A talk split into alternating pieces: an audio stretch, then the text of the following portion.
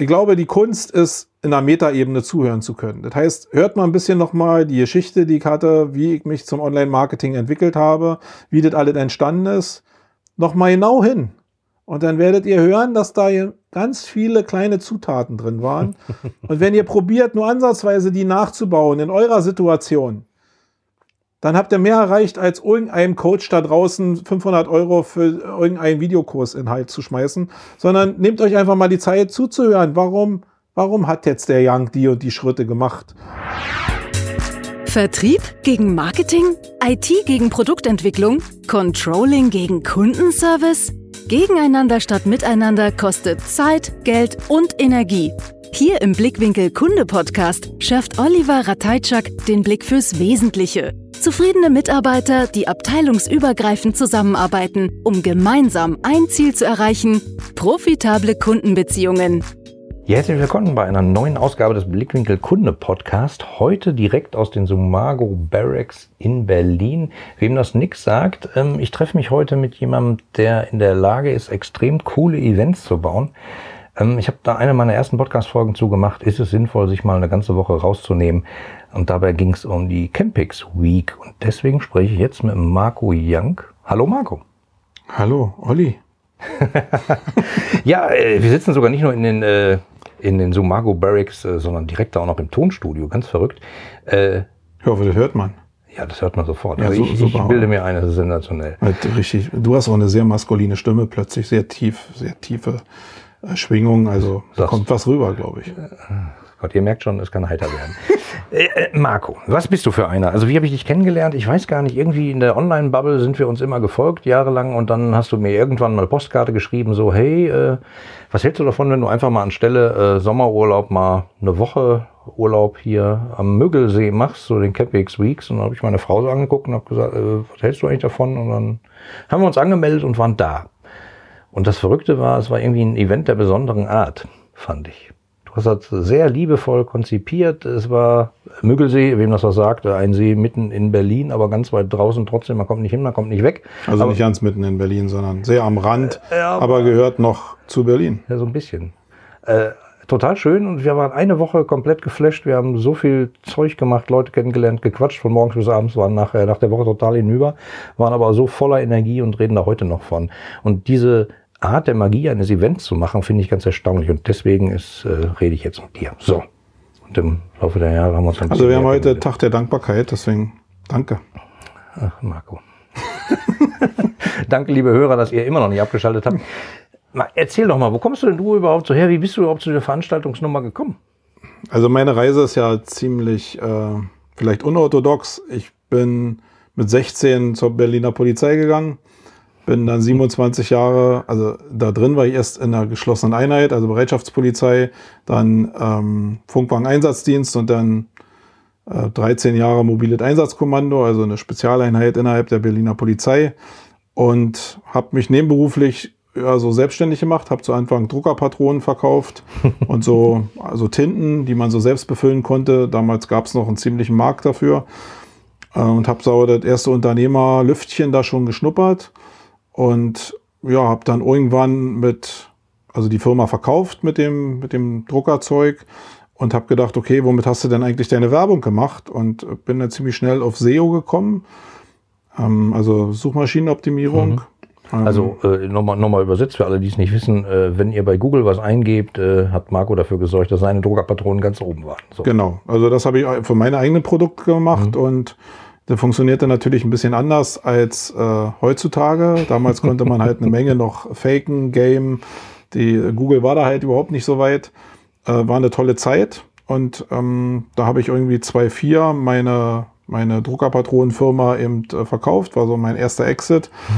und habe dann gedacht, okay, äh, was machst du dann? Und habe dann ja mehr oder weniger als Freelancer, also ich habe mir natürlich Agentur genannt, ja, mhm. war aber eigentlich eine One-Man-Show, das war damals so State of the Art. Mhm, haben viele so gemacht. Habe mir nebenberuflich selbstständig gemacht mit der Zusage an die Berliner Polizei, ähm, nicht mehr als acht Stunden in der Woche zu arbeiten. Hier will ich nochmal offiziell sagen, ich habe diese acht Stunden immer eingehalten. Jetzt haben wir kein Video dabei. ja, gut, es gibt ja auch äh, Arbeitszeit, es gibt ja auch Freizeit. Und in der Freizeit kann man ja vielleicht noch eine Stunde ja, dazu. Also sagen wir mal so, das hat dazu geführt, dass ich irgendwann irgendwann hat die Berliner Polizei nach ein paar Jahren gesagt, hey, wir wollen doch mal wissen, was unsere Mitarbeiter da verdienen, so nebenberuflich. Heißt, du musstest nicht nur genehmigen, sondern musstest äh, auch, ähm, also du musst, ja, musstest eben die Umsätze nachweisen. Und als ich meinem Chef die äh, Finanzunterlagen gegeben habe, hat er mich nur angegrinst und hat gesagt, du weißt doch genau, was jetzt kommt. und ja, das hatte ich vorher auch schon mit dem Anwalt besprochen. Ich wusste, was kommt. Und ich musste mich entscheiden, klar, also es wurde nicht mal als nebenberuflich eingestuft, was ja zu meinem Gunsten war. Aber dann musste ich mich halt entscheiden. Ähm, das war jetzt aber auch nicht böse, sondern ich glaube, die haben das gemacht, was ich immer rausgezögert habe. Mhm. Äh, nämlich habe keine Entscheidung getroffen, weil ich nicht auf das Gehalt von der Berliner Polizei als Sicherung verzichten wollte. Ähm, und aber eigentlich war alles gut. Also ich habe dann bin dann dem gefolgt, was mein Herz mir gesagt hat, wo, ich, wo mein Herz gebrannt hat. Und das heißt jetzt nicht, dass ich nicht gerne Polizist war. Mhm. Aber wenn du 40 bist und musst Schichtdienst machen, fühlt sich das anders an, als wenn du 18 bist äh, und Schichtdienst machst. Und deswegen ist das alle zu seiner Zeit total okay. Und alle, was ich jetzt so an persönlicher Prägung vielleicht habe, habe ich auch dem Beruf zu verdanken. Und da ist es so, also so Zielgruppenanalyse, Profiling versus, da sind schon eine Menge Skills, äh, reden vor Menschen, irgendwie nicht diese Scheu zu haben vor bestimmten Sachen. Da habe ich der Behörde auch eine Menge zu verdanken. Ja, und da habe ich seit 2011 äh, vollberuflich eine Agentur hier in Berlin. Wir beschäftigen uns mit SEO, Content Marketing im Kern. Und aus der Tätigkeit schon damals nebenberuflich ist das Eventgeschäft auch entstanden, mhm. weil ich eben so Teil der SEO-Szene war und dann gedacht habe, hey, wir müssen uns doch mal irgendwie kontrolliert so ein bisschen treffen. Und ja, grundsätzlich habe ich, glaube ich, immer eine andere Sicht auf auf Networking gehabt oder wie Events ablaufen sollten. Daher kam dann auch diese Idee mit der Woche, wo du dann auch mhm. aufgeschlagen bist. Und das hat uns so nachhaltig beeindruckt, sage ich mal. Also die Woche war ja so aufgebaut, wir hatten die ersten drei Tage, glaube ich, haben wir so getan, als hätten wir ein Startup, haben dann verschiedene Aspekte durchdiskutiert mit allen möglichen äh, Referenten, mit denen wir heute teilweise noch befreundet sind. Und es war extrem intensiv. Also am Anfang war es gefühlt 100 Leute, glaube ich. Äh, Am Anfang waren wir 60, glaube ich, nur. Ich ah, glaube, okay, in dem Jahr, sein. wo du da warst. Wir sind dann bis 120 hoch. Ja. Also war halt ein, einfach nicht so, dass der Markt, ja, bis 120 ist es okay. Ja. Aber der Aufwand ist natürlich riesig dann dafür, dass du 120 Leute da hast. Das ist als Geschäftsmodell jetzt nicht so, also intellektuell würde ich sagen, ja, hat sich, äh, ist okay, aber mhm. finanziell äh, stellst du irgendwann die Frage, lohnt sich das jetzt? Und dann war halt irgendwann der Punkt erreicht, wo ich gedacht habe, nee, wir schaffen es einfach nicht, dass es genug Leute gibt, die sich jetzt eine Woche aus ihrem Business rausziehen. Mhm. Weil das ist ja eigentlich so ja, die, die Gretchenfrage. Wie viele also Leute wie dich finde ich jetzt, die wirklich ja. auch die Chance haben, die auch so viel Geld verdienen, dass sie sich einfach mal rausziehen können. Ja. Mhm. Und ich glaube, das hat nicht gereicht. Im Kern, glaube ich, war es eine coole Idee. Und ich glaube, jetzt reden auch, also viele reden ja so wie du darüber. Mhm. Aber es war vielleicht der Zeit voraus, weil das einfach auch der Ansatz war, Marketingfelder miteinander zu verbinden. Und wir sind ja jetzt in einer Welt, wo die Leute noch nicht mal das beherrschen, ihr eigenes, ihr eigenes kleine Thema. Mhm. Und dann fange ich damit an, die Welten miteinander zu verbinden.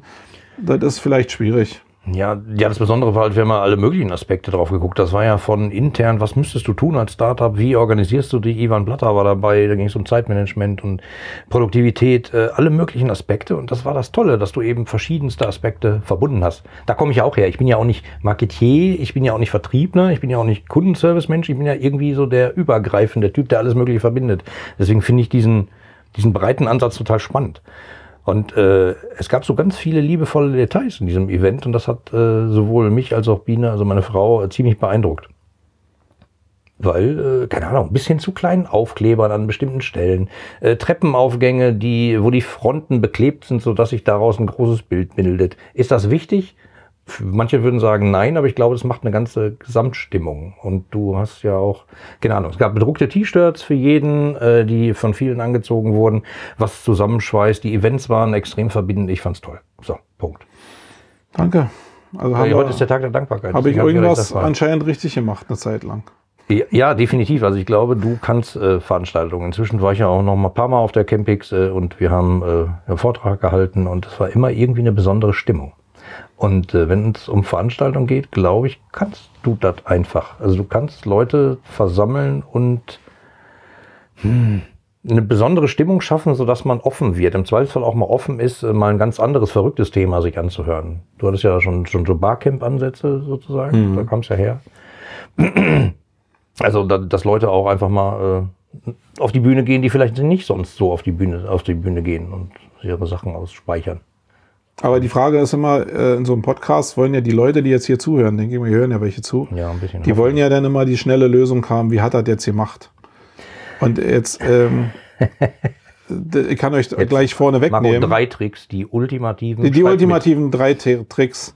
Ähm, ihr müsst, ne, gibt nur einen Trick. Ihr Okay. müsst in jedem Moment eures Lebens in der Abfolge genauso ticken wie ich. Viel Spaß dabei. Ja, danke für den Tipp, war schön, war eine schöne Folge.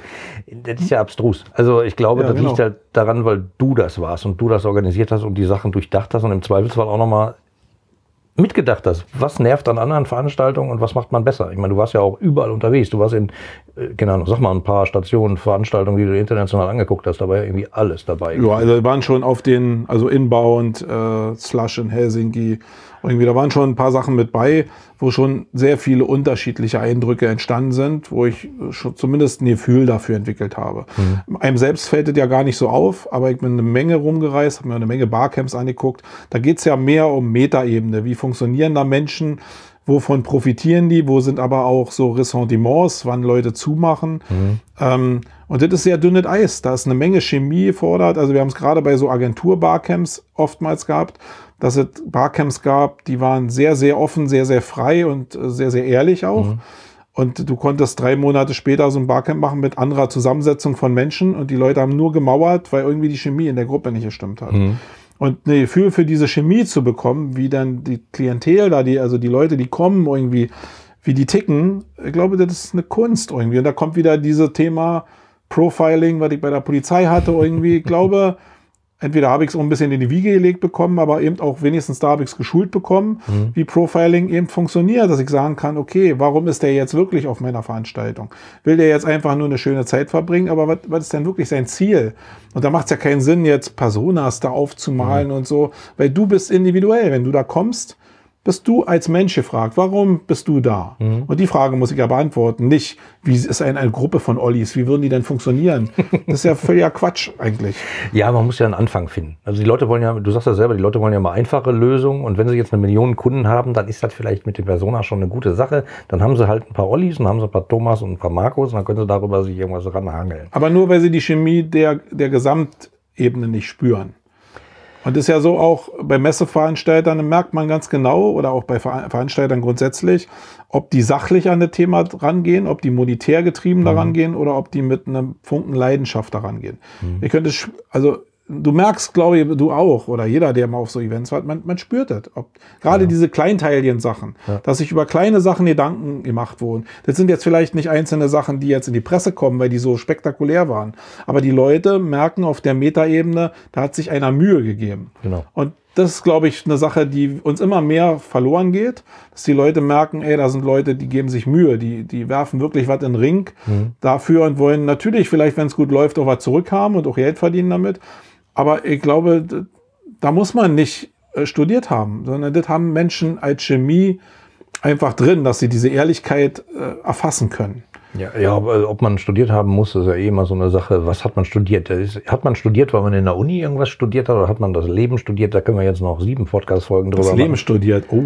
Ja, habe ich. Äh, manche Leute schreiben ja immer hin so äh, Studium äh, Schule des Lebens. Ja, Also, und kann besser sein als die Schule äh, in der Universität. wie soll ich sagen? Ich war ja achteinhalb Jahre an der Uni mit Promotion und äh, die Fallen lernen jetzt Welten aufeinander. Mittlerer Dienst, Doktor. Oh, ja, mach ich, Doktor mach ich schon mal frei, ich komme dann gleich dazu. ähm, äh, ja, also ich sag mal, ich bin dann ja danach in die IT-Beratung gegangen und die Lernkurve da war aber Chapeau. Also da habe ich dermaßen schnell, schnell viel Zeug gelernt. Äh, ja, also, ne, wie auch immer. Wie kann man da jetzt drauf? Ja, so Kleinigkeiten. Also du hast Beispiel damit als- angefangen. Du wolltest mich loben. Das war jetzt, du bist hier der Host. Ah, nicht der Horst. Das ist, äh, Marco hat natürlich einen wunderbaren Podcast, der heißt Wayne und einer der Sprüche ist, äh, ich bin Marco, ich bin hier der Host und nicht der Horst. Äh, äh, manchmal sagst du ihn, finde ich immer noch lustig.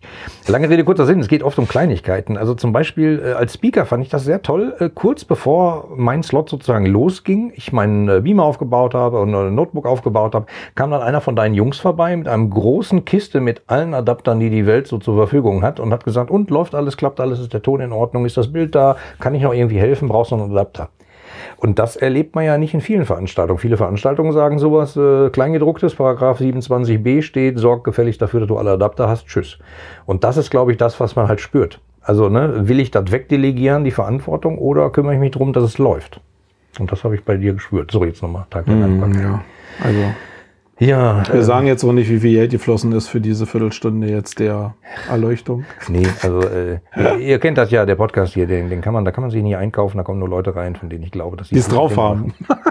Ja, und die hübsch sind. Und Ja, genau. Also hübsch, ja. Wir machen nachher noch ein Foto von Das uns ist nur ein beiden. Könnt ihr- Podcast zum Glück. könnt ihr selber entscheiden, wer der hübscheste von uns beiden ist, ähm, wenn das irgendwen interessiert.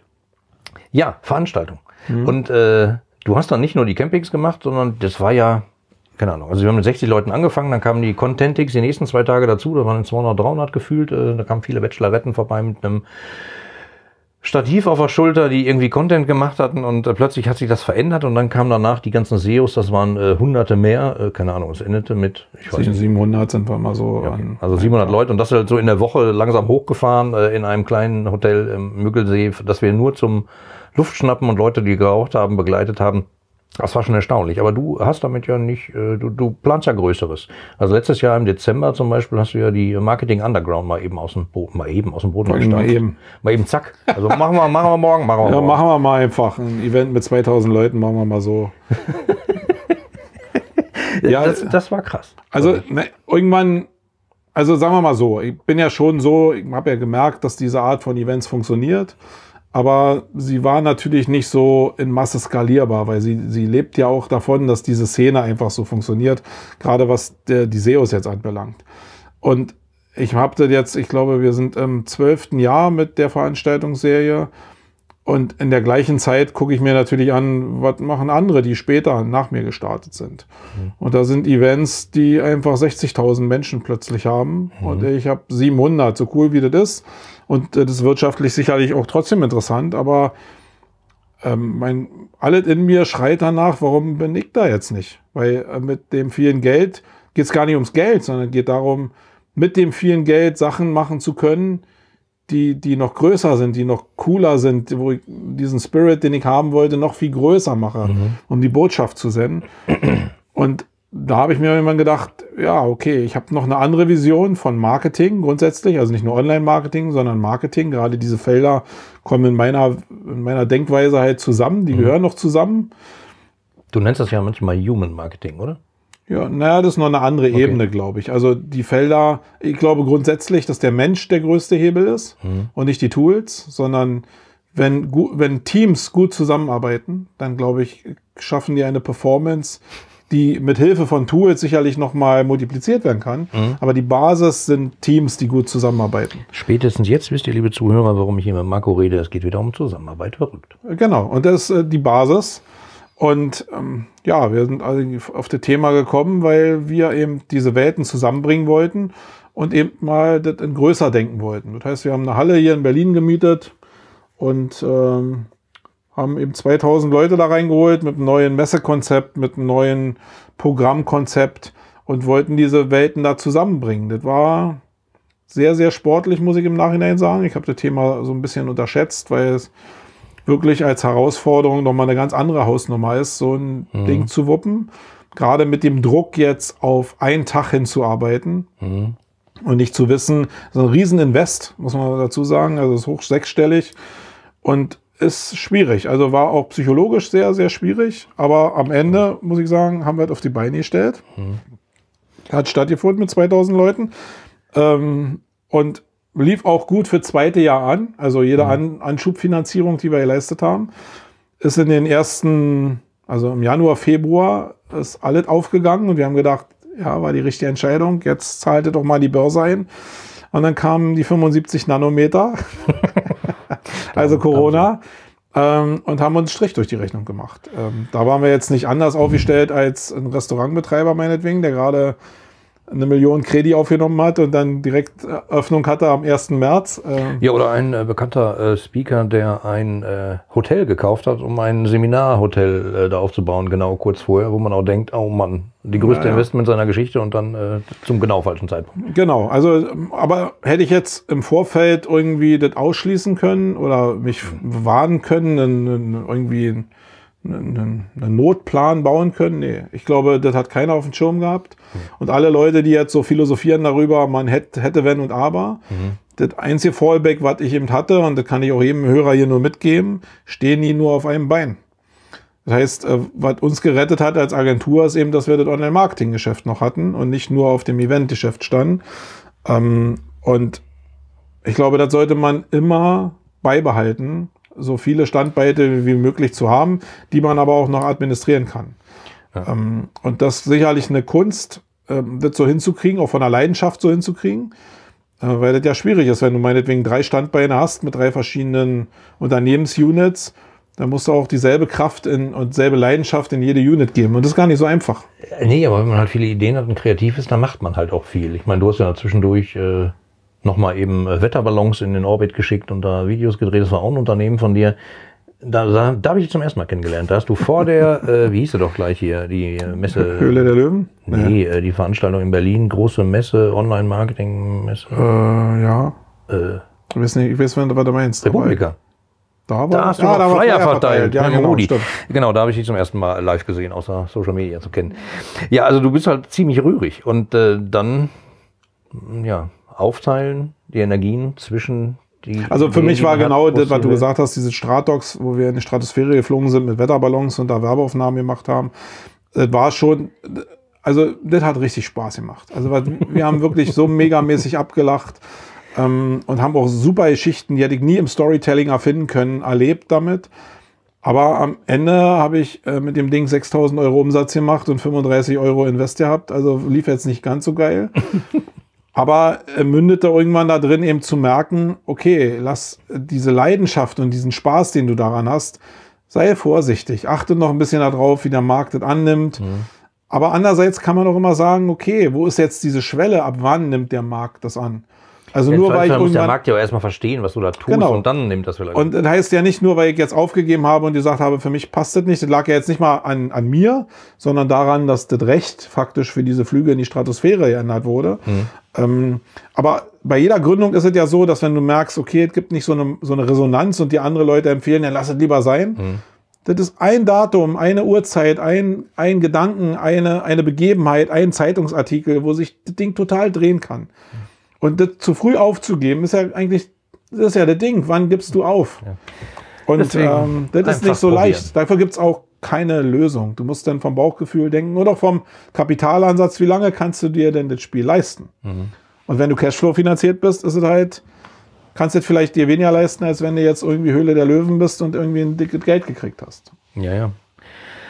Ja, also Marketing Underground, mal eben aus dem Boden gestampft, 2000 äh, Besucher, ein Tag. Es war übrigens total schön, das war auch wieder so. Ich kannte die Halle. Wir haben in dieser Halle, waren wir beide Vorband von Nena. Ich weiß nicht, ob du dich daran erinnerst. Ja, Wir waren auf der äh, Fuck Up Night, haben wir beide auf der Bühne gestanden und danach äh, ist Nena aufgetreten. Also wir waren praktisch Vorband. Nee. Doch, Nee, dem war aber nicht die Fuck Up. Night. Das war die Fuck Up Night von Nein. Salesforce. Ja, ach, so, Fuck. Up Night? Wie ist das Fuck Up Night? Ja, Okay. ja, sehr sicher. Da Stimmt, haben wir in dem Nebentrakt dann noch. Eben an dem Nebentrakt, genau. Also ich behaupte immer, ich wäre Vorband von Nena gewesen, weil ich das eigentlich so abstrus Du hast finde. voll recht. Und ich bin der alte Typ hier. Ich hab's wieder vergessen. Ja, ist doch nicht schlimm. Ist der alte, trotzdem, danke. Ähm, genau, also ich kannte die Halle sozusagen und dann kam ich da rein und wie immer, äh, wir hatten uns vorher gefragt, was macht der Marco da? Der macht immer besondere Dinge und du hattest die Halle verdunkelt, hattest eine extrem atmosphärische Musik da laufen und ich habe schon gedacht, äh, er hat es wieder hingekriegt. indem er nicht irgendwas reinstellt, sondern indem er das Licht aussperrt. Das fand ich sehr lustig. Also es sind halt so, so Dinge, du, du schaffst Atmosphäre, das fand ich sehr schön. Gut, aber lange Rede, ganz kurzer Sinn. Du hast schon wieder ein neues Baby am Start. Ja, ich meine, das zieht sich jetzt wie ein roter Faden. Ähm, natürlich bin ich da sehr agil und ich will ja auch nicht sagen, dass im März der Einbruch durch Corona uns unbeeindruckt gelassen hat. Ähm, Im Kern ist es so, dass ich wirklich so den, also wir haben dieses Campix-Event, äh, hat an jetzt in diesem Jahr an sollte an vier Tagen stattfinden. Wir waren genau in dieser Reibungsfläche drin, wo die Bundeskanzlerin Empfehlungen ausgesprochen hat, was dazu geführt hat, dass wir den vierten Tag abgebrochen haben und dann gesagt haben, nee, das können wir nicht mehr mit uns vereinbaren. Gab keine Gesetzeslage, aber mein Bauchgefühl hat mir gesagt, nee, hat auch eine Stange Geld gekostet, aber so, so muss man unternehmerische Entscheidungen manchmal auf hart treffen. Mhm. Da nimmt dir auch das keiner ab, steht auch in keinem Buch irgendwie, was du dir da kaufen kannst, sondern Corona für Fortgeschrittene. Äh, genau, nee. sondern äh, du musst die Entscheidung halt treffen in einem Bereich, der halt unbeackert ist. Ähm, und dann, wie bei vielen anderen, gab es irgendwie äh, ein, zwei Monate der völligen Orientierungslosigkeit, wo man erstmal denkt, okay, was passiert jetzt hier? Eine mhm. Menge Umsatz verloren, keine Aussicht auf Fleischbällchen.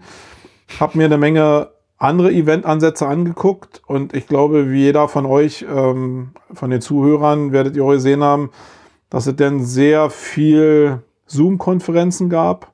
Oh ja, sehr viel auch. schlechte Zoom-Konferenzen, sehr viel Sachen, wo ich sage, entweder lieblos oder so lang, dass man es nicht konsumieren konnte. Also mhm. in diesem Spagat war es so drin. Da waren noch viele Ansätze mit bei, wo ich gesehen habe, dass sich Leute Mühe gegeben haben.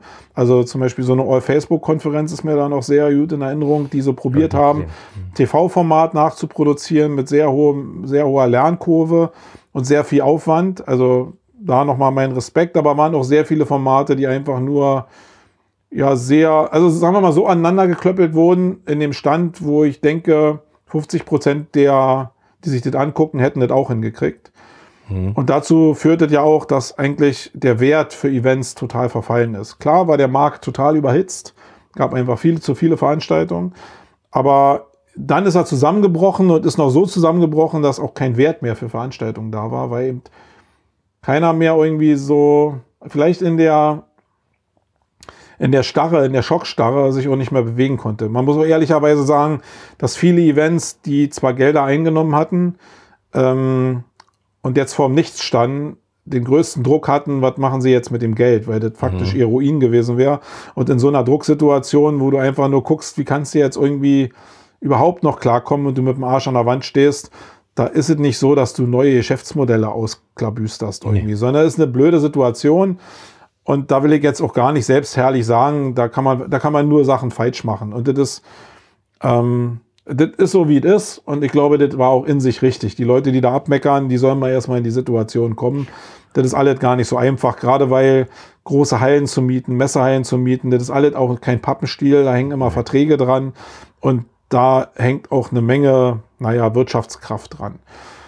Und irgendwann so im, im Sommer war es vielleicht so, dass sich bei mir manche Sachen zusammengefügt haben, die, die schon da waren. Aber wie es so ist, wenn du viele Sachen untriebig machst, ergeben sich aus der Kombination irgendwann vielleicht Lösungen. Und wir hatten schon im letzten Jahr angefangen, eigentlich eine virtuelle Stadt zu bauen, um aber mit den einzelnen Snippets Werbung zu machen, also äh, Werbe-Ads zu bauen mhm. für Facebook hatten aber die, das Know-how schon in der Agentur ähm, und war aber anders fokussiert. Und ja, dann kam eben der Bedarf noch, okay, die Leute suchen nach Alternativen. Messe war auch völlig zusammengebrochen. Und dann haben wir uns irgendwann hingesetzt und haben gesagt, okay, der Druck ist jetzt weg für uns persönlich. Wie können wir denn jetzt bei allem, was wir an Erfahrung haben, alles nochmal neu hinterfragen? Das heißt, wir haben Messe hinterfragt, wir haben Konferenz hinterfragt, mhm. wir haben Networking hinterfragt, wir haben ähm, Unterhaltung hinterfragt, was ist uns möglich. Und ja, sind zu einem neuen Baby gekommen, nämlich der Marketing Underground ODC. ODC steht für Open Digital City mhm. und soll einfach eine Stadt sein, die virtuell stattfindet, die man begehen kann und die in der Stadt völlig neue Ansätze bietet, die aber auf alten Mustern aufbauen. Also die Stadt ist faktisch mit ihren Geschäften ein Nachbild von Messe. Mhm. Also was vorher Messestände waren, sind jetzt Geschäfte innerhalb oh, der Stadt. Sieht zum Glück cooler aus. Also es gibt ja so Messen, wo man denkt, oh, schnarch, aber äh, du hast mir ja eine Beta-Version sozusagen am Anfang gezeigt und ich habe sofort gesagt, äh, geil. Ja, wir haben probiert, dann natürlich ein bisschen futuristischer zu machen. Mhm. Also wir wollten gleich nicht nachbauen Messe, mhm. das war uns klar, sondern wir wollten eben eine neue Welt schaffen, einen neuen Bereich von Identifikation. Ob jetzt die Leute, die nur rosa Einhörner sehen wollen, jetzt da eine Identifikation erfahren, ähm, wir haben uns an der Spieleindustrie orientiert. Mhm. Also ein Milliarden-Business. Äh, und da sind viele, glaube ich, diese Bilder gewohnt. Und das ist genau eigentlich die Klientel, nicht die Spieler, mhm. aber die Menschen in der Altersklasse, die daraus jetzt in die Marketingindustrie kommen. Ähm, die haben, glaube ich, mal eine Erwartungshaltung, die so matcht. Und selbst in unserer Altersklasse, also bei dir hat es auch noch gematcht. äh, deswegen glaube ich, ja, selbst bei mir, selbst ich habe die Idee gehabt. Also äh, wie verrückt sind wir, ey. Mann, Nehmen wir die Mann. falschen Drogen oder wie? Nee, ich weiß nicht. Ähm, das heißt, wir haben jetzt eine Stadt gebaut, virtuell, die begehbar ist im Endeffekt wie Google Maps. Mhm wo es ähm, Geschäfte gibt, die. Ja, bei Google Maps denkt man ja sofort immer so von oben drauf Sicht Maps, aber du meinst eigentlich eher äh, hier. Ja, du, also bei Google Maps kannst du ja auch in die Straßen reinspringen. Genau, das heißt aber Street View, oder? Street View, genau. Street also View, genau. aus dem ja. Maps Street View die Kombination äh, haben wir eine virtuelle äh, Stadt gebaut, die aber eben Geschäfte abbildet. Du kannst in die Geschäfte reingehen, kannst dich bei Ausstellern informieren, was, wie das Produktangebot ist, kannst mit vielen Gimmicks dich auseinandersetzen. Da hoffentlich ist eine kreative Veranstaltung, liegt auch in den Ausstellern. Äh, in der zweiten Ebene haben wir ein Unterhaltungsformat in den Straßen. Du wirst sehr viele Influencer, sehr viele Experten treffen, die in den Straßen stehen und äh, dir kleine Tipps irgendwie für dein Marketing geben, wirst ein paar lustige Funfacts haben, wirst ein paar Unterhaltungssachen haben, die nichts mit Marketing zu tun haben. Also du wirst eine Organik erfahren von, ja, das lohnt sich zumindest jeden mal anzuklicken, zu gucken, ob das für mich matcht oder nicht matcht mhm. in der Situation in der ich mich gerade befinde. Wir werden in der Mitte der Stadt einen großen Campus haben, wo wirklich Vorträge in Masse auch stattfinden. Mhm. Heißt nicht so fokussiert wie auf ein Event einen Tag, sondern wir werden auch den Platz dafür geben, äh, ja, Masse anzubieten, aber eben auch ganz klar das anzubieten, dass Produktpräsentationen ablaufen können. Also mhm. das, was bei normalen Standardkonferenzen eigentlich nie mehr Platz hatte, mhm. weil der Druck einfach auf die Veranstalter viel zu groß war. Aber für mich ist klar, dass eine Menge eben durch Personal gelöst wird, ja, durch die Menschen, aber eben auch durch Tools. Mhm. Um zu wissen aber, ob ein Tool mir helfen kann, muss ich wissen, wie es funktioniert. Mhm. Ähm, das heißt, die Firmen müssen auch eine Möglichkeit haben, irgendwie ihr Produkt darzustellen in einer attraktiven Form, um die Lösung auch zu präsentieren. Und das werden wir in dem Campus machen, aber eben auch gezielt Masse anbieten. Also da geht's, also die Masse bedeutet nicht, dass wir unendlich viel Content produzieren wollen, sondern für mich ist die Perspektive, dass jeder Mensch eine eigene Perspektive aus seiner Sichtweise hat. Ja. Und die Sichtweise sich auch ständig ändert. Mit jedem Kontakt, den er wieder hat, mhm. ändert sich seine Perspektive. Neues Puzzleteil eingesammelt, genau. wieder andocken. Und du kommst jetzt in diese Stadt meinetwegen oder in jede andere Lebenssituation mit dem Vortisch, den du hast. Und umso mehr ich anbiete und umso mehr ich als Veranstalter das auch fokussieren kann, umso höher ist das Matching für den Einzelnen, dass für ihn was dabei ist. Und ähm, dem folgt das eigentlich, dass das nicht eine Interaktionsgeschichte ist. Für uns war klar, dass wir den Bereich Networking anders sehen, mhm. aber diese eins zu eins wirklich völlig rausnehmen, weil wir alle oder ich alle Geschäftskonzepte, die ich gesehen habe, die alle scheiße waren. Die können eins zu eins Verbindungen nicht nachstellen. Wenn wir uns auf einer Konferenz treffen ja. und quatschen, dann hat das eine eigene Chemie. Mhm. Die kann ich online nicht reproduzieren. Also so, warum soll ich Kraft darauf verwenden, das, was ich sowieso nicht nachbauen kann, äh, umzusetzen? Heißt das, man ist da alleine in der Stadt? Genau. Also du also gehst ich, äh, faktisch löse alleine. mein Ticket, geh rein. Genau. Und äh, lebst mit den Avataren, die dann da stehen, die mhm. aber auch statisch stehen, die nur die Botschaften für dich haben. Mhm. Also du konsumierst eigentlich nur. Mhm. Und in welcher Geschwindigkeit du konsumierst, entscheidest du selbst in deiner Lebenssituation. Du entscheidest auch, weil das Event nicht auf einen Tag oder zwei Tage angelegt ist, sondern dauerhaft läuft, was auch eine Unterscheidung ist. Mhm. Also es ist ein dauerhaftes Angebot. Die Stadt hat die Möglichkeit, sich zu entwickeln. Und du bestimmst die Geschwindigkeit selbst. Du gehst in die Stadt rein, sagst, ich habe heute eine halbe Stunde, guck mir mal einen Straßenzug an, klick mir ein paar an, hör mir ein paar Tipps an und dann ist meine halbe Stunde vorbei. Am nächsten Tag komme ich vielleicht gesetzt wieder mit den Informationen, die ich bekommen habe, komme ich nochmal rein, gehe vielleicht in einen anderen Straßenzug, höre mir die Sachen nochmal an, weil ich es vielleicht nicht richtig verstanden mhm. habe. Ähm, und du entscheidest selbst, wann du die Möglichkeit hast, wann du dir die Freizeit nimmst. Die Ruhe, also Ruhe gehört dazu. Mhm. Du entscheidest aber selbst, wann du in diese Stadt reingehst und die Informationen, die absaugst, die für dich in der Lebenssituation, in der du dich gerade befindest, wichtig sind. Aber Ruhe hat doch gar keiner mehr. Genau, das ist auch vielleicht ein, eine Schwachstelle. Aber ähm, ja, willkommen im Leben. Das Problem ist, dass nehmen. ich aber auch zu den Charakteren gehöre, die äh, nicht immer über die Gesellschaft meckern können mhm. und sagen können, ähm, ja, wir müssen alle, nur hatten wir eben schon besprochen, hier Call to Actions ohne irgendwelche Störer irgendwie einbringen, sondern nur Kauf du Sau und mich dann darüber aufregen, dass Donald Trump äh, Präsident der Vereinigten Staaten ist oder mich über irgendwelche Corona-Aktivisten äh, aufregen, die dann wirre Verschwörungstheorien verbreiten. Das basiert, glaube ich, auf diesen, wenn wir die Leute nicht auch in der Lage sind oder des Willens sind, Sachen, die ein bisschen komplexer sind, auch zu erklären.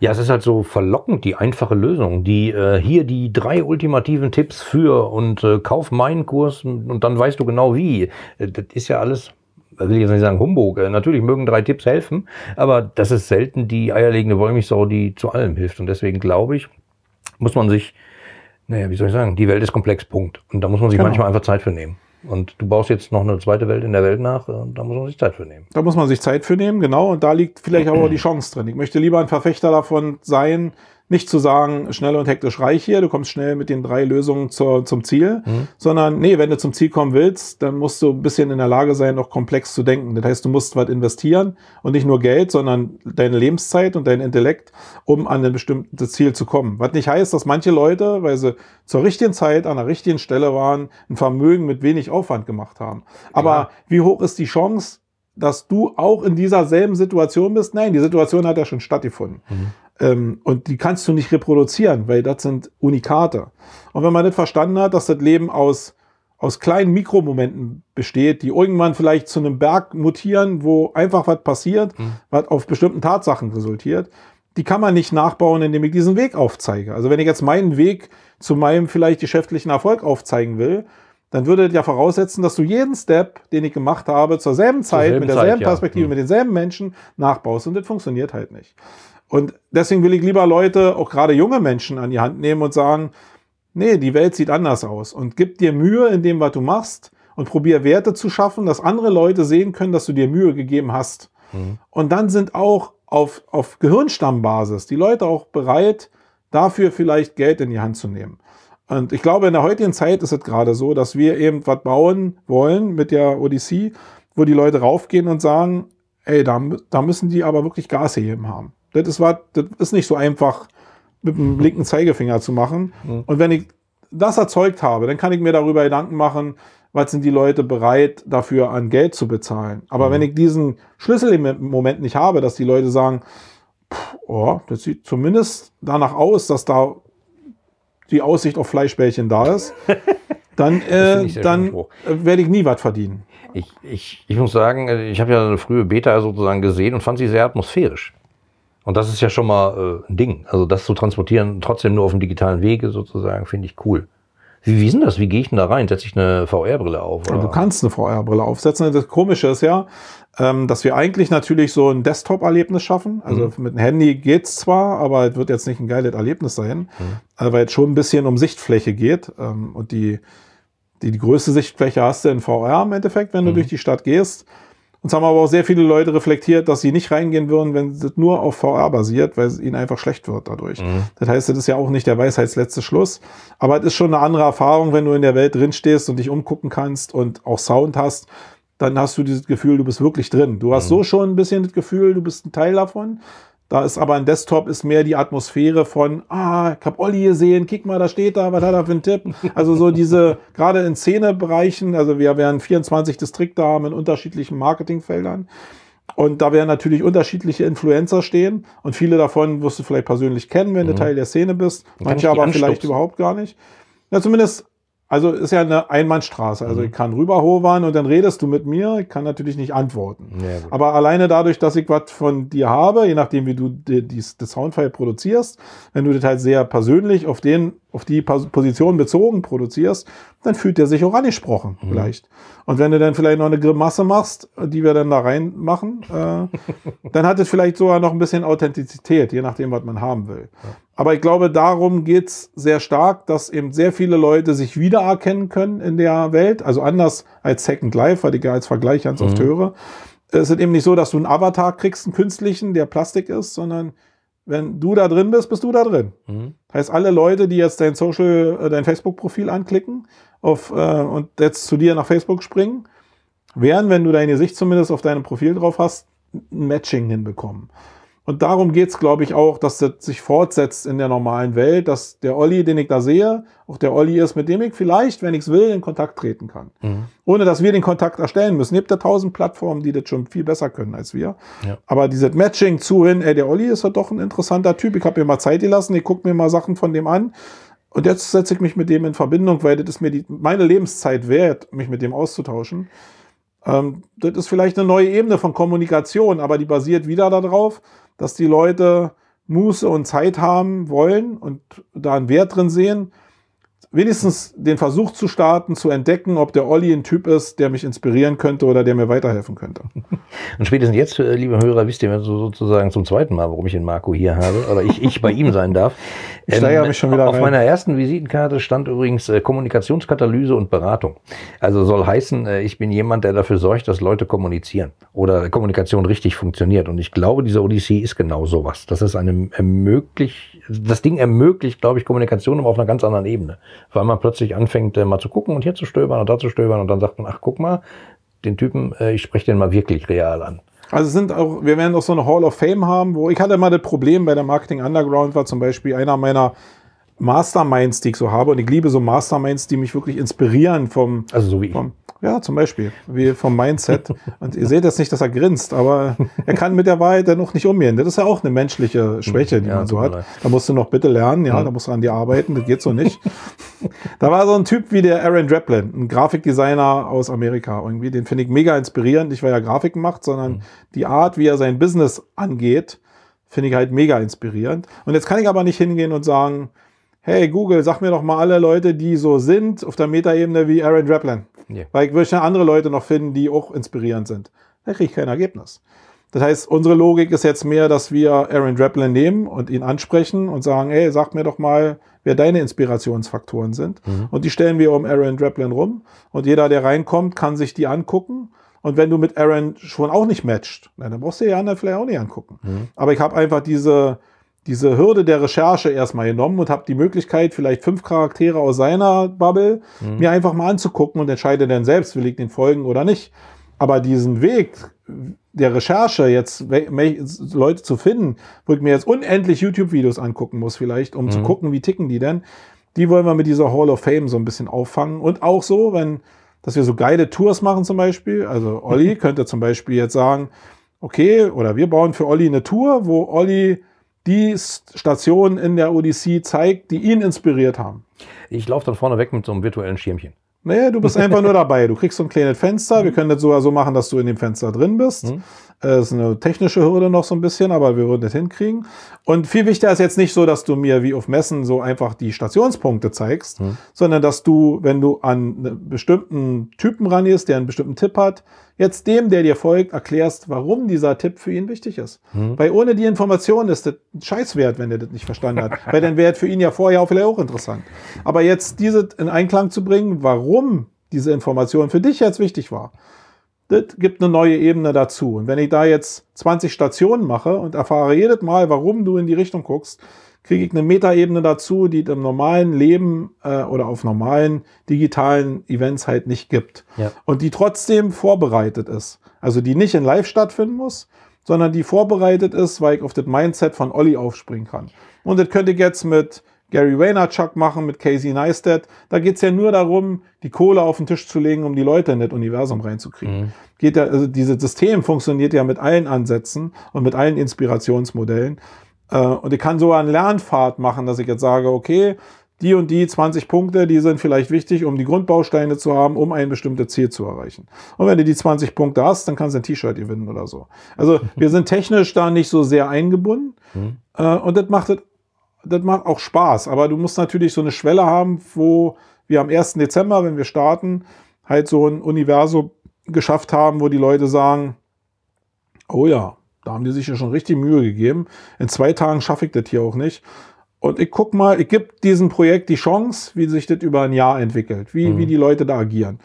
Äh, und wenn ich das schaffe, dass die Leute mir die Chance geben mit dem Projekt, dann habe ich schon Fleischbällchen. große Chance auf Fleischbällchen. Ja, natürlich, Aber, vielleicht. Äh, wer weiß, äh, wer dich kennt und jetzt sozusagen ein bisschen zugehört hat, hat äh, gespürt, Marco brennt für das Ding, äh, sozusagen eine Veranstaltung, alles an einem Punkt konzentriert, aber dann ausgedehnt auf einen längeren Zeitraum, sprich ein ganzes Jahr oder länger oder immer. Äh, aber mit der Philosophie dahinter, das so mehrschichtig zu denken, nicht nur es gibt die Distrikte und da sind dann Leute und da sind dann Läden und da sind dann Avatare, sondern im Zweifelsfall noch die Metaebene drüber. Irgendjemand, den man persönlich kennt, der führt einen dann da durch und kommentiert sozusagen als, wie ist das dann, wie, wie so ein, wie so ein, ähm, wie heißt denn das? bei, bei Filmen, äh, da gibt's auch immer hier der Regisseur, der erzählt dann noch in der Tonspur drüber, Mhm. sozusagen, was er sich bei der Szene gedacht hat. Finde ich super geil. So eine Off-Stimme im Endeffekt noch Ja. so, ja, genau. Also, aber es ist genauso wie bei, ähm, bei den, bei den Messeständen auch. Also, das ist so, wenn du dich mal mit Leuten aus der Szene unterhältst, dann werden die sagen, ja, Networking ist für mich total wichtig. Mhm. Aber für Leute, die, die jetzt als industrielle Besucher auf eine Messe kommen, die haben eine ganz andere Sicht, die haben diese Networking-Komponente gar nicht, sondern die wollen sich einfach einen Marktüberblick verschaffen. Mhm. Und wenn du dir jetzt einfach mal vorstellst, du kommst aus einem Unternehmen, und das ist ja Standard, wo der Chef gesagt hat, hey, hier Ursula oder Klaus, um das nicht hier zu gendern, äh, wir, wir müssen hier mehr in Social Media machen. Ey, da müssen wir, hol doch mal Informationen ran. Und jetzt guckst du, okay, was sind die nächsten Messen? Und liest jetzt, okay, die Mexiko, jetzt ist er ja ziemlich nah, aber jetzt wäre die vorbei. Die Mex ist in 300 Tagen erst. Und die nächste Konferenz ist auch erst in 60 Tagen. Ist denn dem Anspruch von derjenigen, die jetzt loslaufen soll, äh, ist jetzt ihr Problem gelöst? Ja klar, die sagt dem Chef, äh, kann ich machen in 300 Tagen. Tschüss, Ja, genau. Problem gelöst. Aber sie könnte es ja auch machen, indem sie in unsere Stadt kommt irgendwie. Und dann kann ich ihr Problem sofort lösen. Mit demselben Ansatz, wie Messe vorher hatte. Und ich glaube, darum geht es, das Problem an der Stelle zu lösen, wo es bei den Leuten auftritt. Weil dann haben sie das Problem Mhm. und dann wollen sie an der Hand genommen werden. Und wenn ich ein Event einmal im Jahr mache, dann habe ich eben irgendwie sehr viele Momente im Jahr, wo ich das nicht liefern kann. Und das hat so ein Rundum-Paket halt, das hat eine Menge Lösungen. Wenn man einfach mal darüber nachdenkt, wird es auch immer geiler. Der, der, Haupt, der Hauptschwachpunkt ist, haben die Leute die Muße, sich auf so ein Ding einzulassen. Weil wenn ich zu einer Messe gehe, zu einer Konferenz gehe, nehme ich mich einen Tag raus, um dieses Erlebnis zu haben. Nehmen die Leute sich jetzt auch zwei Stunden Zeit am Tag, um jetzt so ein Erlebnis wie ein Buch zu lesen, zu konsumieren, sich fortzubilden? Hoffe ich. Mhm. Ähm, Aber da, wissen, gibt es ja bestimmt verschiedene Leute. Also, ich meine, die einen sagen, ist besser als arbeiten, mache ich mal, sage ich dem Chef, ist Arbeit, äh, habt mal Genau. Spaß. Und das zweite Ding ist, und deswegen sind wir jetzt im Nachhinein auch sehr glücklich über unsere Entscheidung, eher eine Engine wie Maps und Street View zu benutzen, als jetzt eine Unreal Engine, also eine Mhm. richtige Game Engine, weil jetzt schon eine Adaption da sein wird, wenn der Chef durch die Flure läuft und die Leute sitzen da und er sieht jetzt diese Optik, Mhm. dann denkt er, die zocken da. Bin ich mir ziemlich sicher, Ja. wenn das nicht vorher aufgeklärt Da ist. muss eine Boss-Taste bauen, damit Und sofort wenn- die Excel-Tabelle Ja, genau. Und wenn ich aber jetzt eine richtige Zocker-Engine noch hätte, wo ich als, als, als äh, ähm, One-Person im Endeffekt in einem Shooter durchlaufe, dann ist es noch mehr da, weil der kennt das ja. Also der ältere Chef kennt das von seinen Kindern bestimmt, haben ja alle das Problem. Selbst die älteren Chefs spielen. Genau. Und dann, also manche haben total Verständnis dafür, sagen, boah, du bist in dieser Welt drin, ich will auch rein irgendwie. Und da kann man auch noch was lernen. Aber die meisten Chefs, die äh, Budgetverwaltung haben, die werden doch ein bisschen, ey, wir haben ja eine Ressourcenplanung, ey, du hast 80 Prozent Auslastung zu produzieren. Wenn du jetzt hier zockst, mein Lieber, dann Abmahnung. Und das heißt, das wird noch so ein kleiner Culture-Cut sein irgendwie, den wir produzieren, also den wir durchgehen müssen. Aber das wird sehr stark an der Kommunikation liegen, wie die Leute damit umgehen und wie die dann auch in ihren Firmen sagen, nee, nee, das ist kein Spiel, das ist wirklich jetzt hier, das ist eine neue Art von, und dann werden die Chefs sich vielleicht auch darauf einlassen. Und ich bin sehr gespannt, wie das angenommen wird, weil das ist noch einer der größten Baustellen. Und jeder Einzelne, der jetzt meinetwegen auch einen Store einbucht in der Stadt, lebt ja auch mit dem Risiko, dass das auch, also dass er sein Verständnis von Event auch erstmal durchbrechen muss. Also wenn du was völlig Neues entwickelst und wirklich jetzt jedes Ding auf die Goldwaage legst, dann besteht natürlich die Gefahr, dass du alle verlierst, weil sie dein Konzept noch nicht verstehen. Ja, aber ähm, wie soll ich sagen, äh, wenn jetzt einer sich auf eine Städtereise einlässt und nach New York fährt, äh, dann, dann, dann erwartet der ja auch nicht, dass er alles sofort sieht an dem Tag und alles schon perfekt ist. Da ist dann auch mal was dreckig im Zweifelsfall und äh, ein Hinterhof ist noch nicht so schön angestrichen. Ja, aber Dafür erwarten tut er gucken. vielleicht auch äh, und würde dann mit dem Reiseveranstalter, der ihm das nicht bietet, nicht nochmal dahin fahren. Vielleicht mit dem anderen, wenn er einen anderen findet. Genau, er der das ja ihm dann mehr bietet und aus dem Level wieder, was er als Wohlfühlatmosphäre achtet. Und der andere, der nächste, der kommt, ist von dem ersten Anbieter total geflasht, weil er schon das als mega empfunden hat. Oder der geht zu so einem Airbnb-Anbieter und da sein Vermieter vor Ort, der sagt, pass auf, ich zeige dir mal die 20 Stationen, die mich inspiriert haben. Zack, Natürlich, Zack. natürlich. Den, den werde ich gleich einladen, hier bei uns zu arbeiten, weil der hat's verstanden. Ja, siehst du Der mal. hat's verstanden. Der ist Botschafter denn. Und, und in der Stadt, da gibt's ja, was gibt's denn da noch? Kann man da auch was essen? Naja, wir werden, so ein Dis- wir werden so ein Distrikt haben, wo, ja, wo Food Trucks und so angeboten werden. Und da lasst euch einfach mal überraschen, wie wir das realisieren. Also, wie gesagt, ich glaube, die Kernbotschaft ist, wir werden sicherlich jetzt was in der Zukunft müssen wir eine Menge erklären, um die Leute in diese Welt mit reinzuholen. Mhm. Aber die Kunst an Marketing ist ja und an Storytelling nicht alles zu erklären, sondern ein paar Sachen übrig zu belassen, die die irgendwie ein Geheimnis erzeugen, die irgendwie aufmerksamkeitsstark sind, die die geheime Zutat, das, Mysterium haben. Das Easter Egg. Und genau, egal wie, aber du musst was zurückhalten, was Spannung erzeugt. Mhm. Und wir leben ja in einer Welt, wo wir alles raushauen. Mhm. Das heißt, auch in mir spüre ich ja die Tatsache, dir jetzt zu erklären, was das mit dem Food Court auf sich hat. Nein, nein. Aber nee, und eben gerade habe ich die Entscheidung für mich getroffen, das ist eine der geheimen Zutaten. Guckt doch selbst mal und überlegt, was wir da gebaut haben. Und guckt es euch an. Kostet 20 Euro für zwei Tage. Das ist mal wirklich ein Schnapper. Also, äh, wie soll ich sagen? Als ich das, als ich die Idee gehört habe, habe ich gedacht, was eine bekloppte Idee. Wo hat er denn das Millionenbudget her? Meine Fresse, das ist mal ein Riesending, aber wenn ich es einem zutraue, dann dir. Und dann traue ich, also wie soll ich sagen, ich hätte es auch anderen Firmen zugetraut, im Zweifelsfall äh, große Kommunikationskonzerne, die das vielleicht auch hinkriegen, aber ich glaube, es würde sehr steril werden. Und bei dir bin ich davon überzeugt, es wird eben nicht steril und es wird ganz viele Easter Eggs geben und Überraschungen und Sachen, wo man denkt, äh, habe ich jetzt hier nicht erwartet, aber äh, ja, Moment, das ist ja interessant, das können wir vielleicht dafür gebrauchen. Ich glaube, um die Momente geht's. Genau. Also mehr wollen wir auch nicht erzeugen. Das ist das Ziel im Endeffekt. Und was daraus entsteht, wie die Ziele in der Zukunft sind, wenn wir die Chance haben, das weiterzuentwickeln.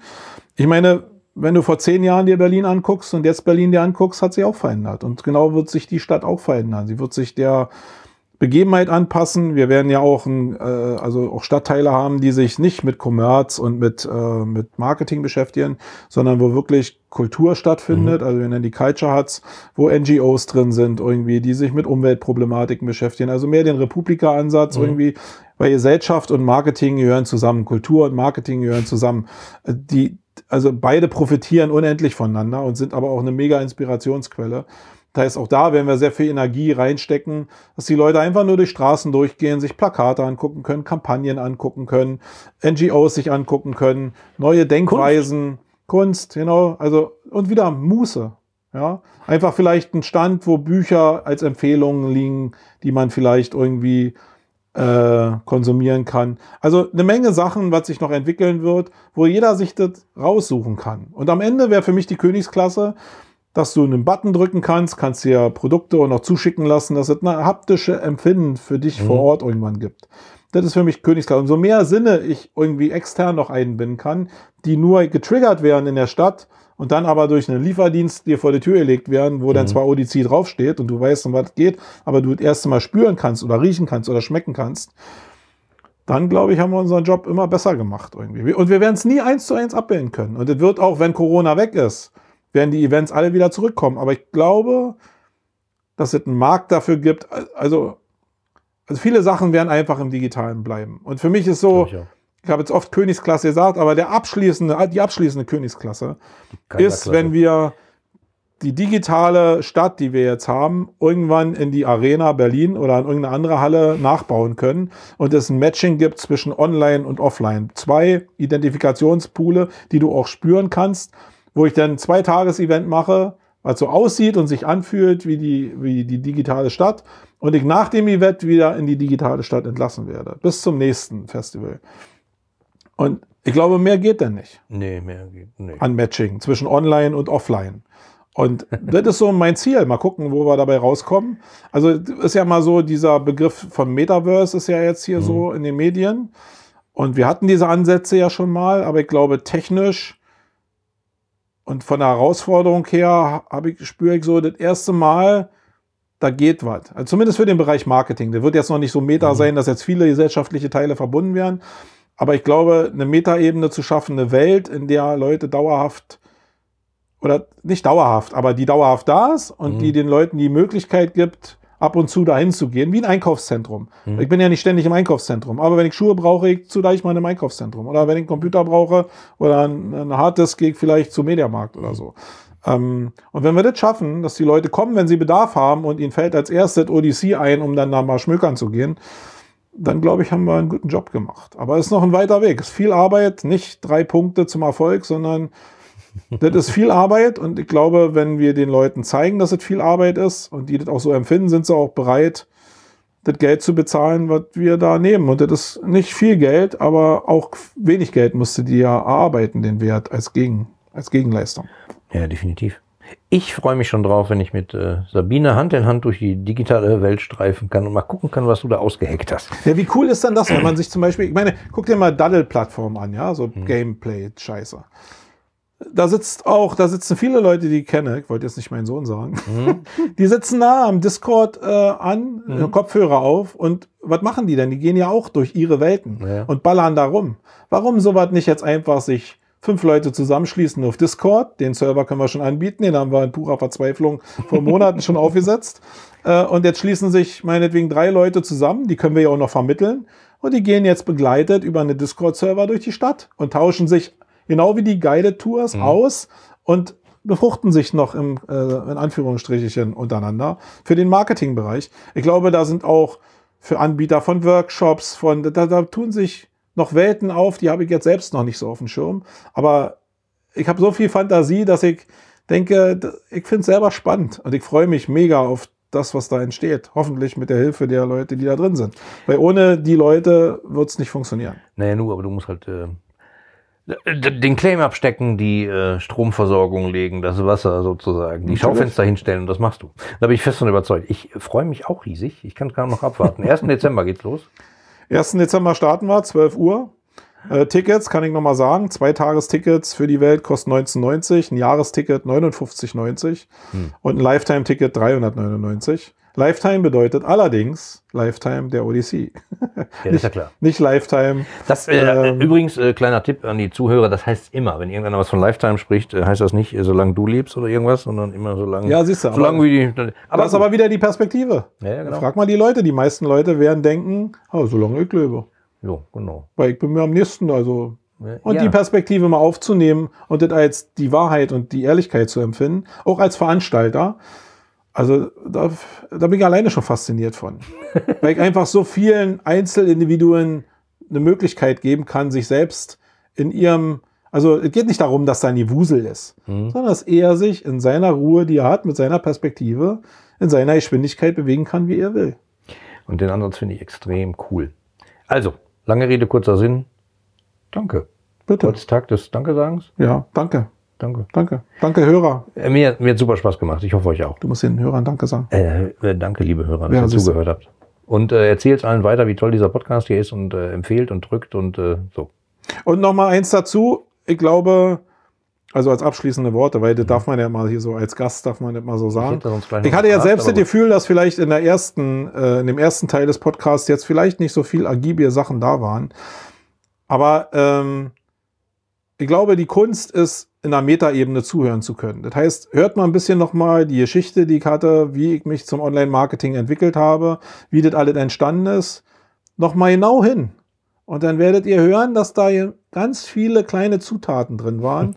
Und wenn ihr probiert, nur ansatzweise die nachzubauen in eurer Situation, dann habt ihr mehr erreicht, als irgendeinem Coach da draußen 500 Euro für irgendeinen Videokursinhalt zu schmeißen, sondern nehmt euch einfach mal die Zeit zuzuhören. Warum, warum hat jetzt der Young die und die Schritte gemacht? Und wenn ihr da eine Frage habt, fragt mich. Also ich bin in Social Media, Olli kann das sagen, ich Ja. bin präsent, Ja, definitiv. ich bin auch erreichbar meistens und ich rede auch mit allen Leuten. Das heißt, wenn du da eine Frage haben solltest zu, melde dich einfach. Und ich werde es auch verlinken in den Shownotes, äh, dann erwischen Genau. sie dich. Toll. Also äh, schöne Abschlussworte, genau das ist es, sammelt die Einzelpunkte zusammen. Und ich glaube, ähm, der, der bis jetzt zugehört hat, der ist genau der Richtige, der hat nämlich die Muße, auch mal durch die Stadt zu gehen. So. Ich liebe deine Zuhörer, jetzt schon. Danke. Danke dir. Bis dann. Tschüss. Tschö. Dir gefällt der Blickwinkel Kunde Podcast? Dann wirst du den Blickwinkel Kunde Club lieben. Im exklusiven Mitgliederbereich findest du Lösungen aus gelebter Unternehmenspraxis, Inspirationen für mehr Mitarbeiterzufriedenheit und Schritt für Schritt Anleitungen zu profitablen Kundenbeziehungen. Registriere dich jetzt gratis unter www.blickwinkel-kunde.de und werde Teil einer lebhaften Community. Worauf wartest du? Wir sehen uns im Club.